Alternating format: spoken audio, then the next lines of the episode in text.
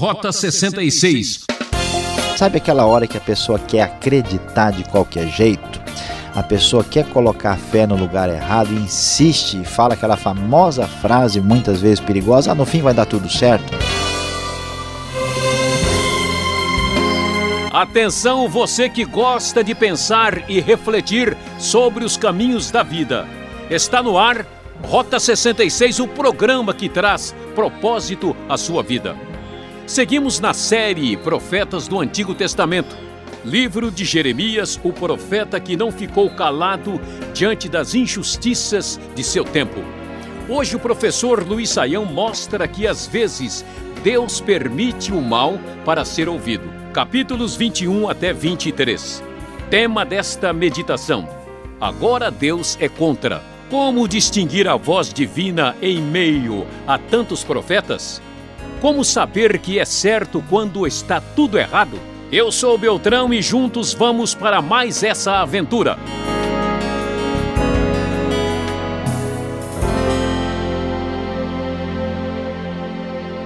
Certamente o nosso querido ouvinte vai achar estranho falar que Deus é contra. Nós claramente sabemos que quando falamos em Deus, Deus é bondoso, Deus é a favor, Deus está sempre disposto a nos abençoar. Mas aqui a situação no reino de Judá, no século VI a.C., a coisa, vamos assim dizer, passou do limite. E para que a gente entenda o que é está acontecendo, vamos pensar um pouquinho naquilo que nós aprendemos através da história. Nós temos no reinado de Judá os últimos momentos da história do reinado da dinastia de Davi no Reino do Sul. O último rei que tinha feito um reinado razoável antes da chegada dos babilônios foi o rei Josias. Ele deixou o reinado por volta de 609 a.C e um reinado breve de Jeoacás, ainda no ano 609. Jeoacás também é conhecido como Salom, uh, passou muito rápido e a partir do reinado de Jeoiaquim, as coisas começam a entrar numa decadência total. Jeoiaquim foi o reinado longo, já debaixo da força de dominação babilônica, acontece entre 609 e 597 e temos o seu sucessor Joaquim, que rapidamente uh, tem um reinado e perde espaço para as forças da Babilônia, com o último rei que vai reinar de 597 a 586, que é Zedequias. E Zedequias tenta uma revolta contra a Babilônia, e essa revolta é sufocada e ele acaba perdendo a, o seu reinado de maneira completa, o que leva a Babilônia a destruir inclusive Jerusalém. Tendo em vista este panorama histórico para entender o que, que está acontecendo, Jeremias então começa aqui a apresentar as palavras de crítica e de rejeição e de condenação da parte de Deus para estes reis, porque agora Deus é contra, já passou do limite. Os reis que desobedeceram a aliança e também os falsos profetas estão em vista aqui nos capítulos que vão do 21 até o 23. Esta é a palavra que veio a Jeremias da parte do Senhor quando o rei Zedequias enviou-lhe Pazur, filho de Malquias, e o sacerdote Sofonias, filho de Maséias. Eles disseram: Consulte agora o Senhor por nós, porque Nabucodonosor, rei da Babilônia, está nos atacando. Talvez o Senhor faça por nós uma de suas maravilhas e assim ele se retire de nós. Então, meu querido ouvinte, veja bem a situação. Depois de tudo que Jeremias já havia anunciado, agora na ocasião do reinado de Zedequias, vamos lembrar que Zedequias já é o último rei, já bem próximo à chegada dos babilônios na terra. Os babilônios dominam a região de Judá ainda um pouco antes do ano 600 antes de Cristo e agora nós já estamos depois do ano 597, já no reinado do próprio Zedequias. Quem sabe Deus faça uma maravilha, assim, quem sabe ele não vai dar um jeito. Né? O pessoal está aqui naquela de imaginar que Deus de última hora vai dar um jeito na situação e vai resolver o problema. Jeremias então responde, responde bravo. Digam a Zedequias: Assim diz o Senhor, o Deus de Israel: Estou a ponto de voltar contra vocês as armas de guerra que estão em suas mãos, as quais vocês estão usando para combater o rei da Babilônia, os babilônios, que cercam vocês do lado de fora do muro. Claramente o profeta fica indignado com essa pergunta, vamos assim dizer, atrevida da parte do rei e diz que não, que isso, vocês já estão sabendo, Deus vai trazer o julgamento porque vocês se esqueceram, agora Deus é contra. Depois disso, declara o Senhor, entregarei Zedequias, rei de Judá, seus conselheiros e o povo dessa cidade nas mãos de Nabucodonosor. Meu querido ouvinte, em tudo na vida há um limite. O povo tinha ultrapassado esse limite e agora não havia mais condição de buscar o favor do Senhor. Que Deus nos livre, qualquer um de nós, de extrapolar o limite, trazendo uma postura negativa da parte de Deus para com a nossa vida. Então, Deus, para deixar bem claro o que, que está acontecendo, ele diz ah, no versículo 8 e mostra aquilo que tinha causado essa impaciência dos céus. Ponho diante de vocês o caminho da vida e o caminho da morte. Todo aquele que ficar nesta cidade morrerá pela espada, pela fome ou pela peste. Mas todo que sair e render-se aos babilônios que cercam vocês viverá este escapará com vida. A questão agora estava em crer ou não na palavra divina. Tanto é verdade que os babilônios vão vir e conquistar e destruir a cidade que não há o que fazer. A única maneira era se render, porque a tentativa da resistência seria loucura. Vamos nos lembrar que este povo talvez tivesse tanta esperança porque há cerca de um século atrás Ezequias tinha conseguido resistir o cerco dos assírios. Mas agora a situação é totalmente diferente, as coisas não vão mais acontecer desta forma. Por quê? Porque o povo tinha ultrapassado os limites. Vejam só, o que Deus exigia Está bem claro no final do capítulo 21. Administrem justiça cada manhã, livrem o explorado das mãos do opressor, senão a minha ira se acenderá e queimará como fogo inextinguível.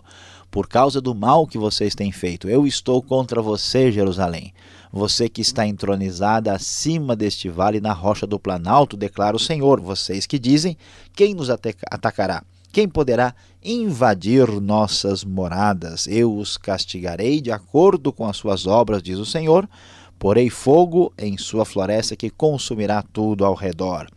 Meu querido ouvinte, a grande verdade é que aqui em Judá, no século 6 a.C., agora Deus é contra. O povo tinha passado dos limites. E o julgamento de Deus contra os reis perversos continua. Deus chama a atenção para que ouçam a palavra do Senhor e mostra a situação dessa, desse, dessa coordenação equivocada desses reinados. O que havia falhado dá para descobrir lendo capítulo de número 22. O texto nos diz: Assim diz o Senhor: administrem a justiça e o direito Livrem o explorado das mãos do opressor, não oprimam, nem maltratem o estrangeiro, o órfão, a viúva, nem derramem sangue inocente neste lugar.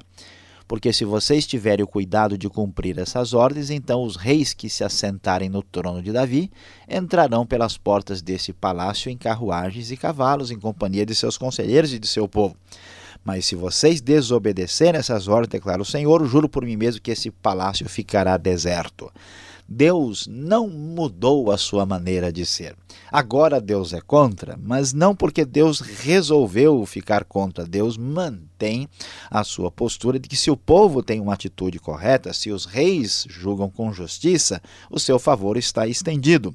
Mas se a atitude é outra, não haverá escolha. Deus se manterá contra o seu povo por causa da maldade, por causa da injustiça. certamente todos ficariam perplexos e como nós talvez estejamos hoje. Como pode ser isso? Por que, que Deus vai fazer isso? De numerosas nações muitos passarão por esta cidade e perguntarão uns aos outros. Por que o Senhor fez uma coisa dessas a esta grande cidade? E lhes responderão: Foi porque abandonaram a aliança do Senhor, do seu Deus, e adoraram outros deuses e prestaram-lhes culto. E assim, a palavra divina prossegue no julgamento das mensagens diretas e objetivas de Jeremias. No verso 11, a mensagem é contra Salum, rei de Judá. Salum, que era o seu nome comum, seu nome de reinado era Jeoacás. E aí nós vemos a palavra dizendo que Deus condena quem constrói o seu palácio por meios corruptos. São governantes corruptos que usam de maneira equivocada o poder que Deus lhes concede, lhes permite usar durante um certo tempo. Veja só que interessante, verso 15: Você acha que acumular o cedro faz de você um rei? Seu pai não teve comida e bebida? Ele fez o que era justo e certo e tudo ia bem com ele. Ele defendeu a causa do pobre do necessitado e assim tudo corria bem. Não é isso que significa conhecer-me, declara o Senhor. Mas você não vê nem pensa noutra coisa além de lucro desonesto, derramar sangue inocente, opressão e extorsão. Vamos observar a palavra divina claramente questionando a atitude da liderança real que agia de maneira equivocada. Deus diz: olha, o rei Josias, o seu antepassado, fez aquilo que era correto e agora o seu reinado, o reinado do rei mal aqui contemplado, Jeoacás, ele é questionado porque a sua atitude é de corrupção e de menosprezo aos necessitados de alguém que se aproveita da sua posição. Se há corrupção, agora Deus é contra. Se há injustiça, também Deus é contra. Se há maldade, Deus é contra. E o julgamento divino prossegue também sobre Jeoaquim, rei de Judá. Joaquim, rei de Judá, eu o entregarei nas mãos daqueles que querem tirar a sua vida, daqueles que você teme nas mãos de Nabucodonosor, rei da Babilônia. Os reis falharam, os reis fizeram o que é errado e Deus envia o profeta para que ouçam a sua última palavra. Ó oh, terra, terra, terra, ouça a palavra do Senhor, diz o verso 29.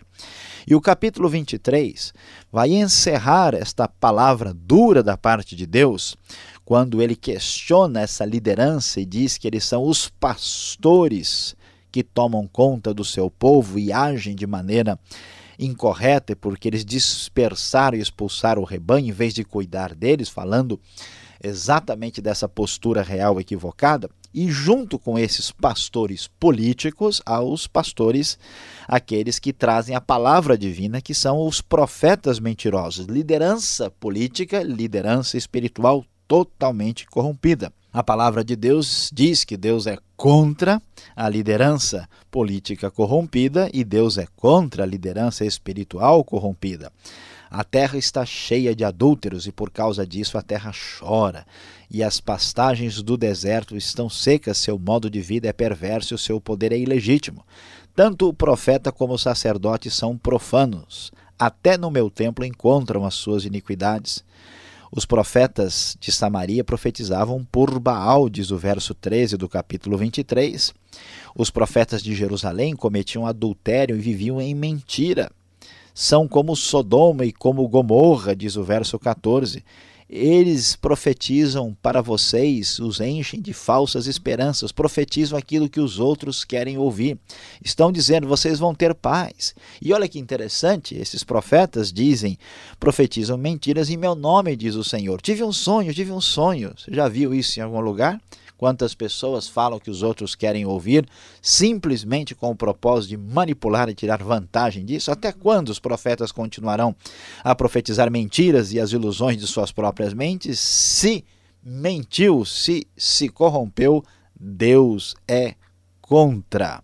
E assim nós vamos ver o desfecho da palavra divina trazendo essa condenação. E no meio dessa palavra dura, ainda haveria esperança, porque Deus termina dizendo que um dia ele levantaria para Davi um renovo justo, um rei que reinaria com sabedoria e faria tudo o que é justo e certo na terra. Vai chegar o momento em que Deus não estará mais contra contra aqueles que se colocarem contra o mal e contra o pecado e a injustiça.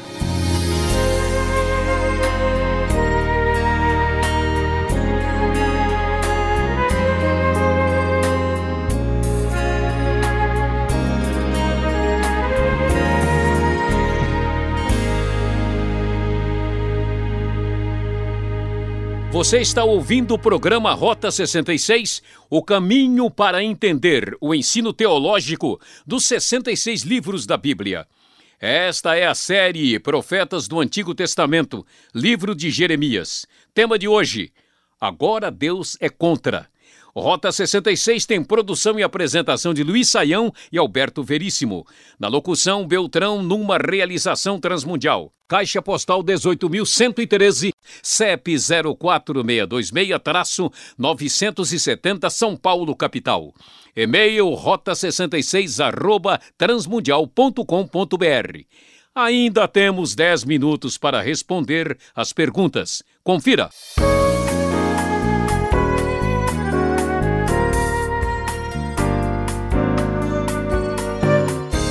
Você está acompanhando o estudo de Jeremias, capítulos 21 e 23, com o professor Luiz Saião, que está aqui do meu lado para responder algumas perguntas. Professor Luiz Saião, o rei Zedequias, está no momento de angústia e no momento de aflição como esse, no momento final, ele vai pedir ajudas ao profeta Jeremias. Ele é como um brasileiro que deixa tudo para a última hora mesmo, como assim chegar no momento desse de aflição e chamar o profeta que ele tanto ignorava? Bom, pastor Alberto, a situação a do rei Zedequias deve ser aqui uh, devidamente entendida. Né? Ele é uh, aqui o, o, último rei de Judá. Né? Depois de Zedequias, aí a Babilônia destrói realmente Jerusalém e eles vão nomear depois um governador diretamente dependente da Babilônia, que vai ser o Gedalias, mas uh, o Zedequias é o último rei da linhagem uh, de Davi, né, quando o, de fato Judá será destruído e irá cair. E, e Zedequias não acreditava uh, que isso fosse acontecer. Talvez a gente poderia entender que essa esperança tivesse naquela ideia teológica de que Deus está do lado de Jerusalém, o templo está lá, ou porque Deus havia livrado a cidade no passado. Então, sabe aquela hora que a pessoa quer acreditar de qualquer jeito? A pessoa quer colocar a fé no lugar errado e insiste e fala aquela famosa frase, muitas vezes perigosa: ah, no fim vai dar tudo certo. Pois é. E aí, Zedequias, a coisa apertou um pouco, porque o problema, a culpa dessa situação, na verdade, humanamente falando, é do Zedequias, porque lá em, em Crônicas nós lemos que ele se revoltou contra a Babilônia, ele tentou escapar da situação de tirar Judá da, da posição de vassalo né, da Babilônia. E aí então ele atraiu a ira de Nabucodonosor, que veio contra ele, veio com tudo, e aí, no sufoco na última hora, isso mostra que, apesar de tudo, Jeremias era tido em alta conta. Quando a coisa complica, né? você sabe muito bem, quando a coisa está feia, quando a coisa está complicada, você procura pessoas sérias em quem você acredita. Quando você sabe que não tem mais jeito, né? Você vai procurar o médico especialista. Então você ri de certas pessoas, mas na hora do vamos ver, você vai atrás delas. Pois é, Zedequias foi atrás do Jeremias. E o Jeremias então diz: Olha, eu já falei para vocês repetidas vezes que Deus vai trazer juízo sobre esta terra. Então, a atitude dos Edequias é daquela pessoa que não quer escutar a palavra que Deus tem, a pessoa que só quer escutar o que é favorável. Isso é loucura. Agora, o profeta Jeremias, ele podia muito bem olhar e falar: bom, já que não querem me ouvir, deixa estar para ver como é que fica, né? Foi muita loucura, foi excesso de coragem, né? Ele enfrentou diversos reis na sua época, né? É, Que sentimento tinha Jeremias eh, nesse momento?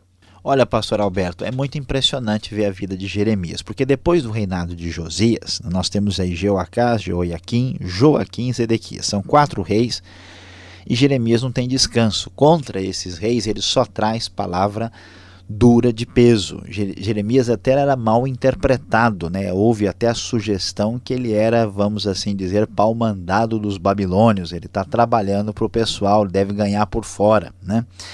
E a situação dele foi muito complicada e Jeremias mesmo chega a dizer: "Olha, Senhor, né, o meu o meu chamado é muito mais complicado e difícil do que eu poderia imaginar. E ele diz que ele até tenta sair fora, né? mas ele não consegue porque é como um fogo que arde dentro dele a palavra de Deus sendo enviada. Isso nos traz uma grande mensagem de consolação, porque isso mostra que Deus não abandona a história. A gente acha que as coisas acontecem sem querer, que é por acaso, que parece né, que nada está no controle. E as coisas mais inexplicáveis, quando a gente conseguir enxergar, a gente vê que Deus estava monitorando, ele tinha um propósito e sabia o que ele estava fazendo. E aqui a vida de Jeremias é isso: é o fim de Judá, né? É a guerra chegando, é a destruição de muitas famílias, é um desastre terrível com uh, milhares de vítimas. No entanto, aparentemente nada está sob controle, mas Jeremias é a palavra divina, a direção de Deus, mostrando que Deus sabe o que está fazendo. Então, na verdade, foi uma coragem, uma coragem divina. Humanamente falando, foi até uma loucura, mas vamos assim dizer, uma santa loucura. Agora, como entender, no capítulo 23 de Jeremias, a atitude desses falsos profetas, que parecem ser muitos? Será que eles não sabiam que não havia mais esperança para ajudar? Quem não ajudar não atrapalha, né? Pois é, mas aqui o pessoal, em vez de estar tá para ajudar, estava para atrapalhar, pastor Alberto. E é complicado, né? Da onde é que vem isso? Olha, é uma coisa séria. Hoje, quando as pessoas estudam né, um pouquinho de psicologia, um pouquinho de marketing, um pouquinho sobre a realidade da antropologia humana, não é difícil perceber que a gente consegue, né, a, através ah, de uma atitude favorável, sabendo agradar as pessoas, as pessoas acabam atingindo né, certos objetivos. Pois é. Então, uma, um lado perverso do marketing está presente aqui nessa história. Esses profetas, eles estavam assim defendendo a sua posição e eles estavam bajulando a casa real. Então eles diziam aquilo que o pessoal queria ouvir. Quer dizer, você vai dizer para uma pessoa, olha, não faça isso porque você vai ter um prejuízo e você vai ser culpado pelo seu erro. A pessoa vira as costas e não quer ouvir. Agora você fala para a pessoa: você é lindo, você é maravilhosa, você é extraordinário. Nunca vi uma pessoa que nem você. A pessoa fala: puxa, que legal, que pessoa maravilhosa, extraordinária, né? Nunca vi alguém tão inteligente na minha vida. Pois é, esse engano humano é muito perigoso. E os profetas investiam nisso, né? E claro que de maneira mistificada. Eu tive uma visão, eu tive um sonho, eu vi isso e só via coisa boa. Nunca, né? A previsão do tempo nunca tinha ah, pancadas de chuvas no decorrer do período. Era sol claro, praia, mar, verão, assim, 365 dias por ano. E aí que, que, que acontece, né? Infelizmente, uh, tanto o rei como outras pessoas acreditavam nos falsos profetas que apenas tiravam proveito da situação. Obrigado, Sael. E você que quer tirar proveito agora desse estudo, chegue mais perto, vem a aplicação do estudo para você.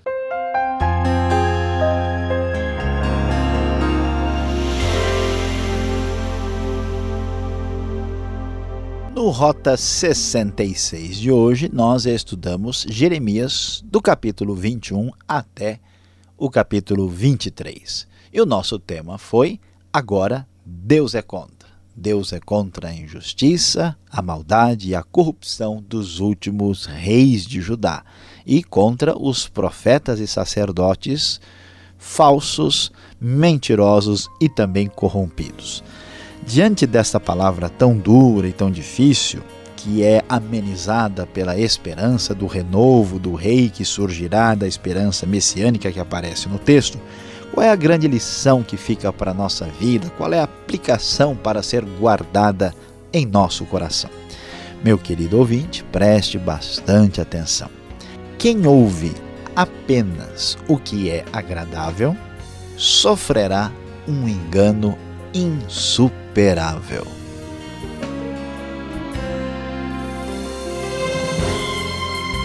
Ah, que pena! Fim de mais um programa Rota 66. Esperamos você no próximo programa para a continuação desta série. Sintonize essa emissora neste horário. Mais informação no site transmundial.com.br. Um abração do seu amigo Beltrão e até lá!